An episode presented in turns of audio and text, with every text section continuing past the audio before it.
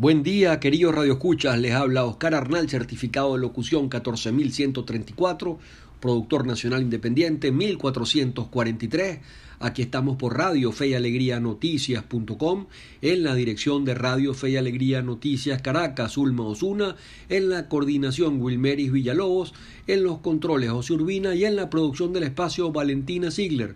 Nos pueden escuchar en nuestros podcasts por la 1390 AM y en nuestro portal de internet esnoticia.com. Aquí estamos con el resumen del día de hoy. Dólar Banco Central de Venezuela amanece en 4.40 bolívares. Interesante esto, hay otras referencias de dólar today y dólar paralelo un poco por encima. El jefe del Comando Sur de los Estados Unidos de América alertó que el gobierno de Maduro ampara a narcos y a grupos irregulares. Siguen las denuncias desde los Estados Unidos sobre el problema de los grupos guerrilleros en Venezuela, eh, supuestamente aliados al gobierno de Maduro, amparados por el gobierno eh, de Maduro, protegidos por el gobierno eh, nacional y también con esa acusación adicional que señala que también en Venezuela no se combate el narcotráfico, sino que más bien también se protege. En este sentido, eh, el comandante de la Fuerza Aérea Colombiana señala que en Venezuela no hacen nada contra el narcotráfico, eso en la misma eh, dirección, sabemos que hay una alianza muy importante entre Colombia y Estados Unidos, pero las declaraciones van en el mismo sentido. Hay mucha preocupación por el tema de lo que sucede en las fronteras venezolanas. Mientras tanto, Maduro, eh, digamos, ripostó y acusó al presidente de Colombia, Iván Duque, de ordenar ataques terroristas en Venezuela. Imagínense ustedes. Eh, de ordenar ataques terroristas en Venezuela. Eh, realmente lo que sucede en las relaciones colombo-venezolanos eh, no lo habíamos visto, pues personalmente en ninguna etapa las relaciones están en punto muerto, un grandísimo deterioro, ataques van y vienen de gobiernos a gobiernos y se han roto pues estas relaciones que son fundamentales sobre todo para nuestros pueblos fronterizos. Por otro lado, en noticias de Venezuela, jubilados, pensionados y trabajadores de la administración pública reclamarán en los próximos días salarios justos y en las próximas semanas. El un dólar al día no les alcanza. El, digamos, ha, quedado reducido a 30 dólares la, la pensión y el salario mínimo eso significa un dólar al día y con eso no vive ninguna familia. Los trabajadores de la administración pública son los peores pagados de Venezuela y tienen que salir a, digamos, a, a matar tigres, como decimos en, en, criollo, a lograr otros trabajitos por aquí por allá, a vender eh, productos, a, a cocinar para para vender para otras personas para poder sobrevivir. Interesante esto. Lo mismo, eh, según un informe de, de control ciudadano de la ONG, pasa inclusive en la institución militar. Alerta con esto, porque realmente el tema de, de los salarios, o sea, los salarios tienen que ir, digamos, según lo que señala la Constitución, eh, paralelos al tema de la canasta alimentaria, de la canasta de subsistencia y eso en este momento no se está logrando. Eh, prorrogado decreto de exoneración arancelaria a rubros importados. Bodegones en este sentido seguirán impactando el mercado. Bueno, de esto se quejan, digamos, productores nacionales porque hay liberación de, aranceles a, rubros que compiten eh, con los venezolanos y son más eficientes en precios entonces y en calidad.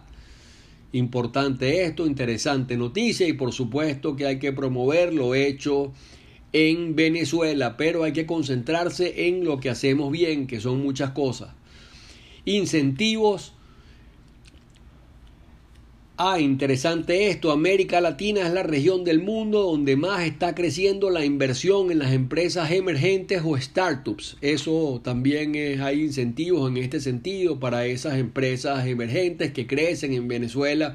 Hemos visto cómo eh, crecen, por ejemplo, eh, las empresas de delivery. Ahí está Yumi, por ejemplo, está eh, tráetelo, eh, varias de estas como, como justamente empresas emergentes o startup, a esto se refiere eh, pues esta, esta noticia que también está en Oppenheimer y en portadas internacionales, el tema de que América Latina es la región del mundo donde más están creciendo la inversión en estas empresas emergentes, startup o empresas pequeñas que empiezan a causar un impacto importante en la región y también en Venezuela, hay que, hay que decirlo, ¿no?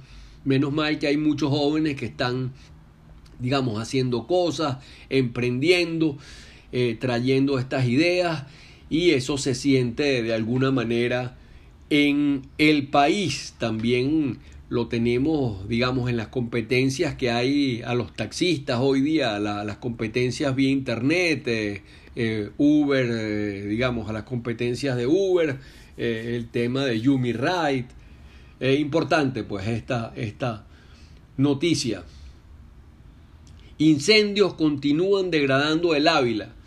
Ayer pudimos observar un gran incendio a las en las alturas de Cebucán, o sea, Cebucán arriba. En Cebucán arriba había un gran incendio, esperemos que ya hasta ahora esté eh, bajo control. Ayer estaba completamente descontrolado, fuera de control. Luego en internacionales tenemos que cadáveres en las calles y fosas comunes en las ciudades periféricas de Kiev, abandonadas por los rusos porque ahora se están dirigiendo los rusos al este, prueban crímenes de guerra. Eh, concretamente en la ciudad de Ufa se, observan eh, cadáveres, más de 100 cadáveres, eh, cientos de cadáveres dejados, abandonados en las calles y en fosas comunes aparentemente también torturado. Zelensky responsabiliza al Kremlin, o sea, Putin, por asesinatos y torturas. En otras noticias, Reino Unido, Inglaterra, podría construir hasta siete centrales nucleares antes del 2050 para cesar dependencia total con el, gas, con el gas ruso. Interesante también esta noticia. Puede cesar totalmente la dependencia, pero para eso necesitan eh, sus centrales nucleares que los, que los provean de, de energía. Eh, por otra parte, esto sí está en el, en el portal de, de Moisés Naín y en su programa de, de YouTube. Corea del Sur vive un boom con películas, música y hasta productos de belleza propios que se distribuyen en el mercado mundial. Han habido series impactantes de los coreanos, películas en, los últimos años eh, que evidentemente han despertado curiosidad en todo el planeta. Este pequeño país asiático eh, está realmente creando un boom impresionante en este sentido.